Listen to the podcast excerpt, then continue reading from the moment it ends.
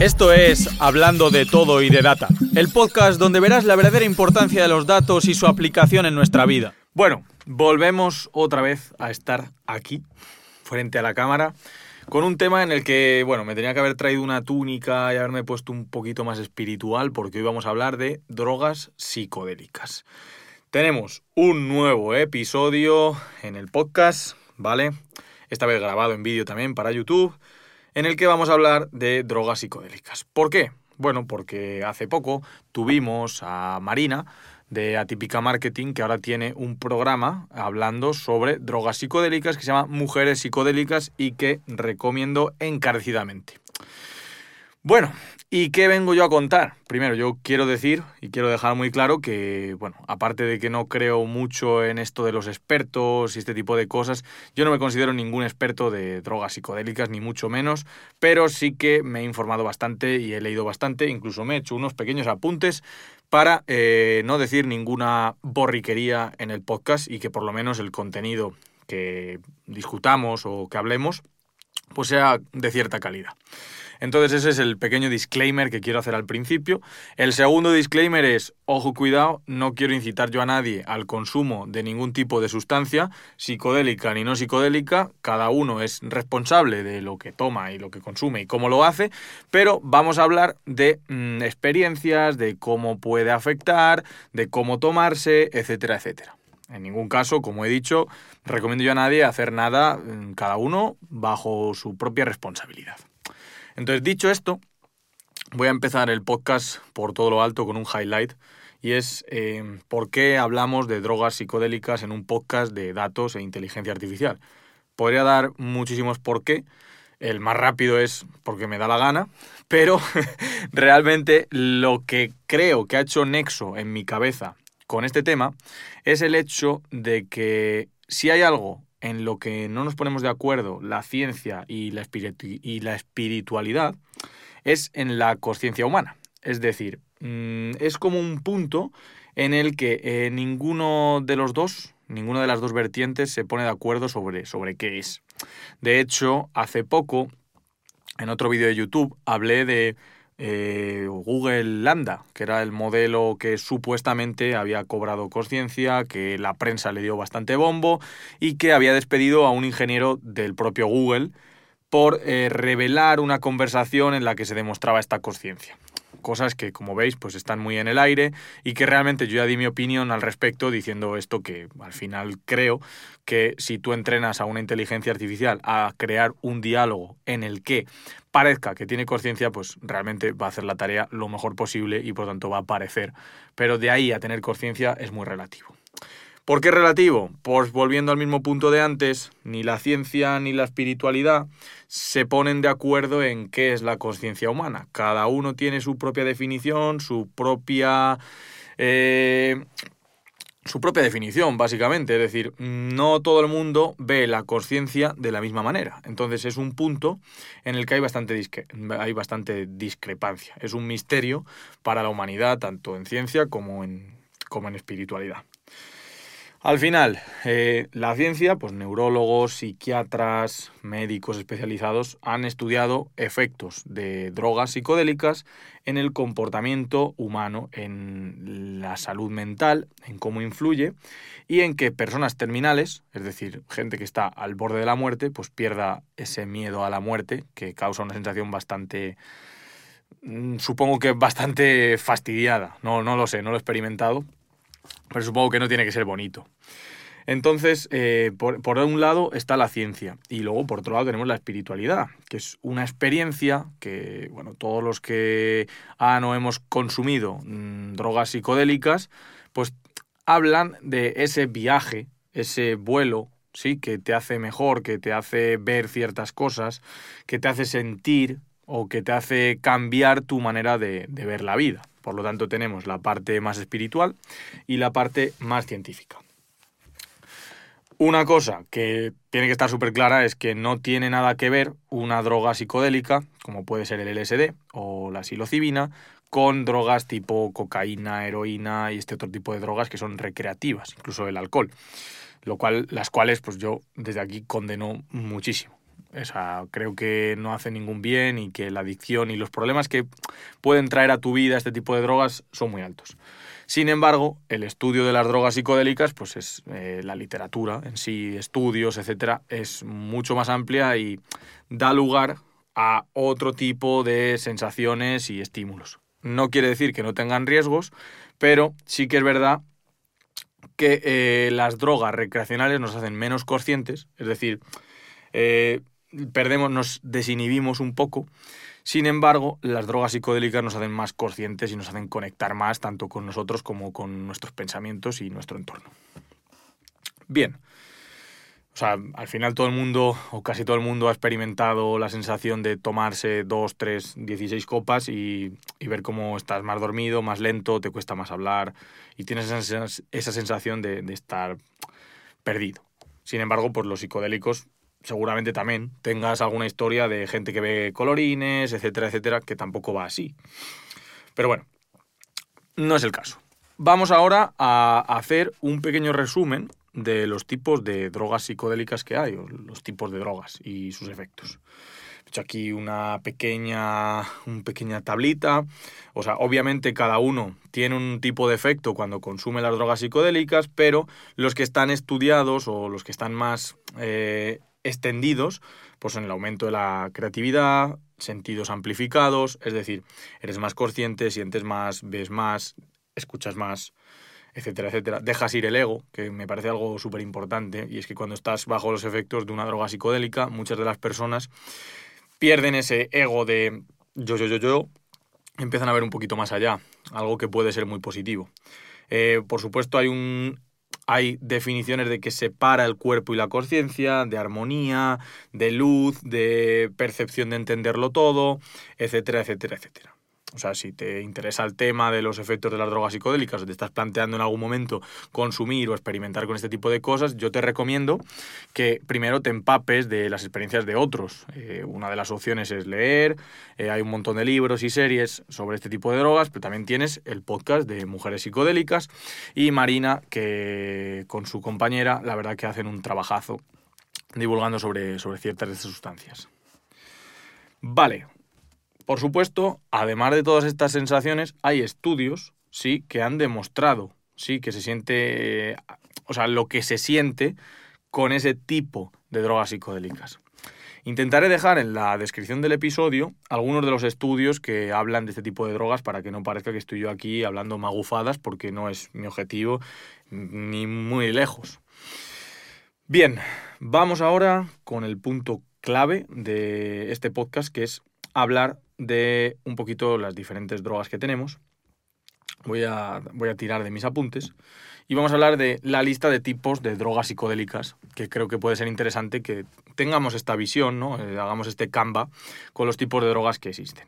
Por un lado tenemos eh, el éxtasis o el MDMA, sí, que es algo que se está investigando más para trastornos, sí, y que se ha llevado muchísimo al campo de la recreación. Es decir, en festivales y noches locas, al final se tira de este tipo de sustancias para pasárselo mejor. Estoy entrecomillando para la gente que me, que me esté escuchando y no esté viendo el vídeo. Entonces, eh, es una sustancia que seguramente mm, las, las, personas que hayan consumido pues tengan ese check mental y digan, oye, te vuelves un blandito, ¿no? Te vuelves como muy amistoso, muy blandito en el buen sentido de la palabra. Te vuelves como muy cariñoso, muy cercano y normalmente las dosis van entre 80 y 125 miligramos. Efectivamente, habrá gente que no pese este tipo de drogas y el consumo de este tipo de drogas de manera recreativa está asociado a pues, lo que estábamos hablando antes, descontrol, eh, mezcla de tipos de drogas y puede tener muchos más problemas. Al final, después de consumir este tipo de sustancia, como el éxtasis o el MDMA, eh, a los días siguientes experimentas una sensación de tener el cerebro frito, como si estuvieras súper cansado. Vale, otro tipo de sustancia psicodélica es el ácido, o también conocido como LSD. En los 60 era súper famoso, de hecho creo que mucho más que ahora. Y eh, las siglas vienen de dietilamida del ácido lisérgico, casi ni lo sé decir, menos mal que lo tenía apuntado. Pero lo importante es que fue sintetizado por primera vez por Albert Hoffman el cual en el 1938 mm, tuvo una anécdota súper divertida que nos contó Marina en el último episodio. El LSD tiene mucha relación con la espiritualidad, sí, porque hay un montón de, experimentos de, gente que estaba experimentando con esta sustancia y sufre este tipo de viajes espirituales, pero también hay mucho estudio del LSD en la ciencia. Y de hecho es una de las drogas más prometedoras en salud mental. ¿Por qué? Porque en un ambiente controlado hay bastantes estudios que demuestran que mejora ciertas patologías eh, mentales, como podría ser pues, la ansiedad, la depresión, incluso trastornos mucho más graves de, de psiquiatría. Vale, hay un ejemplo, que, un estudio que me parece bastante interesante, que una microdosis de LSD y otras drogas psicodélicas alteraba la estructura de las células cerebrales. ¿Qué significa esto? Pues que parece ser que promovía el crecimiento de las neuronas en nuestro cerebro, algo que, oye, que es muy, muy positivo. De hecho, hay otros estudios que en psiquiatría demuestran que esto está funcionando. ¿Qué pasa? Que al ser sustancias prohibidas, pues se cancela muchísimo la investigación y tenemos ese, ese problema que tenemos una pescadilla que se muerde en la cola de es malo, no lo tomamos, no lo tomamos, puede ser bueno, pero no avanzamos. Entonces, bueno, pues está ahí bastante interesante este, este ácido LSD. Vamos con la siguiente, que me parece bastante menos conocida y que creo que también es bueno apuntarlo. Y es que pasamos ya de eh, la parte más sintética y más de drogas sintéticas a algo natural, algo que podemos encontrar en el, campo. Y que de hecho, aunque esta, justamente esta especie no es típica, en España también, como comentaba Marina en el episodio anterior del podcast, tenemos eh, sustancias parecidas en, en el campo. Esto de lo que os voy a hablar es el peyote que seguramente hayáis oído hablar de ello y si no, pues oye, es una sustancia, bueno, es un cactus, de hecho, eh, una especie de cactus que tiene una molécula que se llama mescalina, ¿vale? La mescalina al final lo que te hace es tener un viaje, digo viaje a lo que nos estábamos refiriendo, un momento de trance espiritual o no espiritual, pero bueno, un viaje eh, de entre 8 y 12 horas y que tiene unos efectos muy muy parecidos al LSD cosa bastante curiosa. Por cierto, en Estados Unidos es ilegal, pero no para la Iglesia Nativa Americana, que eso es importante comentarlo. Otro tipo de droga psicodélica, un poco menos conocida, la verdad que no he encontrado mucha información sobre ella, pero me ha parecido curioso comentarlo, es el olio, oliuki, ololiuki, no sé ni decirlo.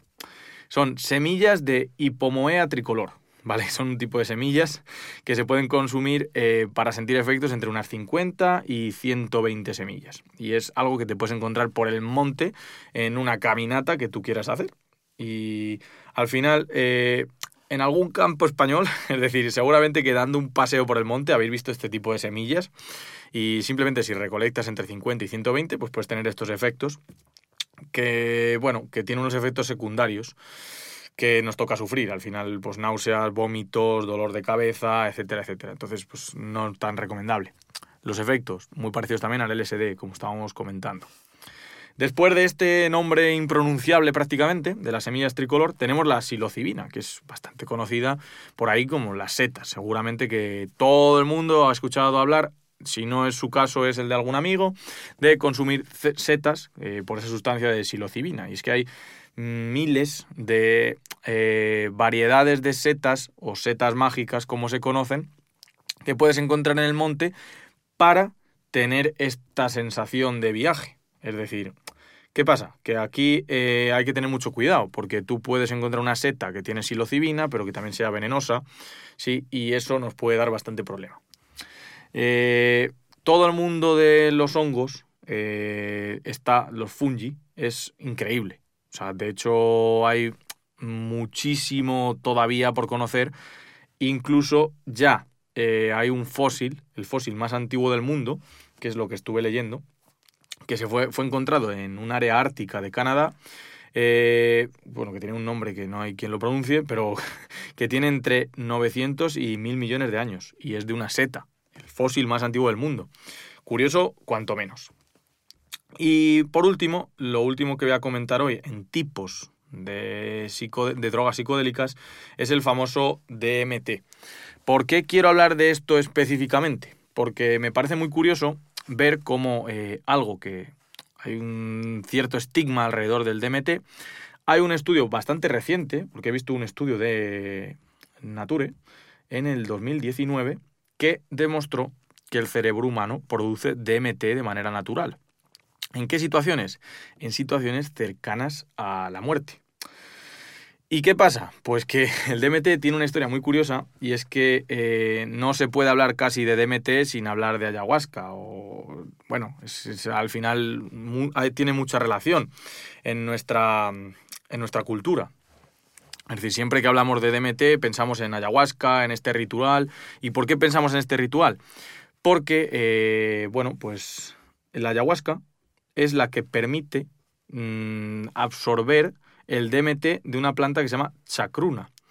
Y esto es eh, un té que investigaron los indígenas del Amazonas y que lo que hicieron fue, oye, tú puedes tomar DMT en té, pero no lo vas a absorber, no vas a tener efecto, el cuerpo lo va a inhibir. Sin embargo, si mezclas esta, esta planta, chacruna, que es muy rica en DMT, con unos tallos de la planta llamada ayahuasca, pues te permite absorber el DMT de forma oral y por eso lo puedes consumir. De ahí todo lo que hay alrededor, de los mitos, de, de las ceremonias, de ayahuasca, etcétera, etcétera. Al final es justamente esto, mezclar dos plantas, hacer un té y que se sorba mejor. Y esto pues lo vivimos en nuestro día en un montón de aspectos, que puede ser incluso el entrenamiento, la nutrición. Al final cuando tú tomas proteína de origen vegetal, que es mm, rica en leucina o baja en leucina, la puedes combinar con otro tipo de proteína vegetal para que el cuerpo lo absorba mejor. Esto que nosotros hacemos a diario, mezclando garbanzos con arroz, por ejemplo, para el que esté más metido en el tema de, de la nutrición, lo puedes hacer con este tipo de sustancias y coger la planta chacruna, mezclarla con el tallo de la ayahuasca y que absorbas el DMT de manera bebida. Bueno, ni que decir tiene que todo el mundo que tenga curiosidad por eh, profundizar más en el tema del DMT y los rituales de ayahuasca, hay un montón de información en internet, montón, montón, montón. Y por supuesto, eh, Marina y su socia tienen en el podcast bastante información también al respecto de este tipo de drogas. ¿Qué es lo último que quiero comentar del DMT que me parece muy, muy, muy curioso? Y es que nuestro cerebro produce el DMT en experiencias cercanas a la muerte. El estudio que comentaba de Nature o Nature tiene un paper que dice que cuando nuestro cerebro tiene menos del 0,5% de oxígeno, la producción de DMT mantiene en vida a nuestras células. O sea que es una sustancia que cuando estamos muy cerca de palmarla, se segrega para eh, evitar esa muerte celular. Me parece súper curioso. Por último, antes de volver a hacer una pequeña reflexión sobre la inteligencia artificial, la conciencia y las drogas psicodélicas, me gustaría comentar que una de las cosas que debes de tener en cuenta siempre y cuando quieras experimentar con este tipo de drogas es que hay una cosa que se llama set and settings, que nos comentaba Marina en el último podcast, que es fundamental para tener una experiencia lo mejor posible. ¿Y por qué digo esto? Pues bueno, nosotros en nuestro día, yo por ejemplo, como científico de datos, eh, utilizo las probabilidades y la estadística para tomar decisiones que minimicen riesgos o que maximicen beneficios. De la misma manera, el consumo de drogas psicodélicas hay que hacerlo en un entorno controlado, con un tipo, bueno, hay como unos puntos que son la información, la intención, el contexto, el estado y el guía, lo que se conoce como el set and settings, la predisposición y preparación de la persona y el entorno y el contexto. Cuanto más controlado esté todo esto, más probabilidades hay de que no tengas un mal viaje o tengas cierto tipo de problemas ah, en, tu viaje de, de experimentación. Entonces, al final, ¿qué toca? Informarse, documentarse e investigar. Por supuesto, como decía al principio, no, este podcast no tiene como objetivo eh, fomentar el consumo de drogas psicodélicas, sino desmitificar o quitar esa conciencia que tenemos alrededor de las drogas de droga mal, eh, no droga bien, porque en realidad mm, no hay nada que sea binario en nuestra vida. Nosotros estamos acostumbrados a marcar una línea y olvidar los grises.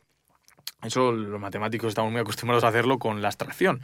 Y la abstracción nos permite tomar eh, decisiones más lógicas, pero a veces hay fallos en la lógica en este tipo de razonamientos. ¿Qué quiero decir con esto? Pues bien, que no conocemos suficiente sobre muchos aspectos de nuestra vida como, hacer, como para hacer afirmaciones categóricas. Y sin ir más lejos, eh, la ciencia no define de manera clara la conciencia humana y la espiritualidad tampoco. Entonces, una cosa es buena, otra no. Bueno, pues me parece casi duro eh, las personas que afirman que ser religioso es eh, totalmente absurdo o la gente que condena, no, que condena, sino que habla de la espiritualidad o de la religión de una manera eh, categórica, es decir, es que no tiene sentido, porque de hecho ni siquiera la ciencia tiene pruebas suficientes para refutarlo. Y no es que haya que refutar algo que, está ahí, sino que la ciencia también se basa en una serie de creencias y una serie de, de, axiomas, igual que las matemáticas. Las matemáticas, para todos los teoremas que hemos generado, se basan en unos axiomas, igual que la religión. Entonces, me parece demasiado sentencioso decir que una cosa está bien y otra mal. Creo que la información, el conocimiento y la curiosidad es lo que nos va a hacer avanzar como sociedad. Y de hecho, en mi humilde opinión, el, consumo de drogas psicodélicas debería estar más estudiado. Igual que, ya lo dejaremos para otro capítulo, el de esteroides, hormonas, creo que podría ayudar muchísimo a la salud humana. ¿Qué pasa? Que, bueno, pues igual que, voy a poner un ejemplo que igual no es el, el mejor, pero Aquí en España los impuestos son altos y muchas veces la justificación que se da es porque como hay mucha mm, evasión fiscal, o sea, hay gente que hace muchas cosas en negro, pues hay una cuota más alta, hay unos impuestos más altos y hay una repercusión más alta para paliar los efectos del mercado negro. Creo que esto es un poco lo que se hace con las drogas psicodélicas, es decir, como han hecho muchos destrozos, porque la gente ha abusado sin ningún tipo de control, sin este set and settings, sin responsabilidad, y se sigue haciendo con un montón de, drogas recreativas, ¿qué se ha hecho? Legalizar o legislar de una manera categórica, es decir, pues se prohíben y punto. Creo que en el futuro vamos a ir viendo cómo se va a abrir esta ventana de investigación acerca de las drogas y que creo que va a abrir eh, líneas de medicamentos o de tratamientos que pueden mejorar la salud y al final mejorar eh, nuestras condiciones de vida. O sea que creo que es algo muy positivo. Por último, para cerrar, hablábamos de conciencia, hablábamos de inteligencia artificial, hablamos de drogas recreativas. Estamos en un momento en el que la inteligencia artificial va a un ritmo frenético. Es una locura la cantidad de avances que hay. ¿Por qué? Porque se ha abierto el melón, porque hay capacidad para escalar y porque eh, se está permitiendo. ¿Qué quiero decir con esto? Que al final el despegue de un sector, aparte de el timing y el momento, también depende de la libertad que tienen los investigadores de hacer. La inteligencia artificial eh, se estudiaba en... O sea, hay papers y hay investigaciones de hace muchísimo tiempo, pero hace unos 5 o 10 años estaba viviendo un pequeño invierno de la inteligencia artificial porque eh, los departamentos que estudiaban redes neuronales al final pues eran unos locos. Estaba la inteligencia artificial más concreta que sí, que estaba sacando resultados positivos. ¿Qué pasa? Que ahora, con todo el repunte de la generación de imágenes, de los modelos generativos, etcétera, los departamentos de investigación que estaban centrados en este tipo de cosas, ahora son ricos, porque han encontrado soluciones muy buenas, muy potentes y muy aplicables. Entonces, para mí, el tema de las drogas psicodélicas es algo que en su momento se legisló de una manera para evitar problemas entre la sociedad por falta de formación y conocimiento, pero que creo que poquito a poco hay que ir abriendo el melón porque va a aportar un gran beneficio haciéndolo con cabeza a nuestra sociedad. Así que nada, una herramienta más como hemos visto en otros capítulos, como puede ser el SEO y la inteligencia artificial, como puede ser la medicina y la inteligencia artificial. Tenemos las drogas psicodélicas, que no tienen mucho que ver con la inteligencia artificial, pero que tienen ese punto en común de la conciencia y de no saber definirlo bien. Así que, oye, herramientas para el ser humano. Muchas gracias y nos vemos en el próximo podcast.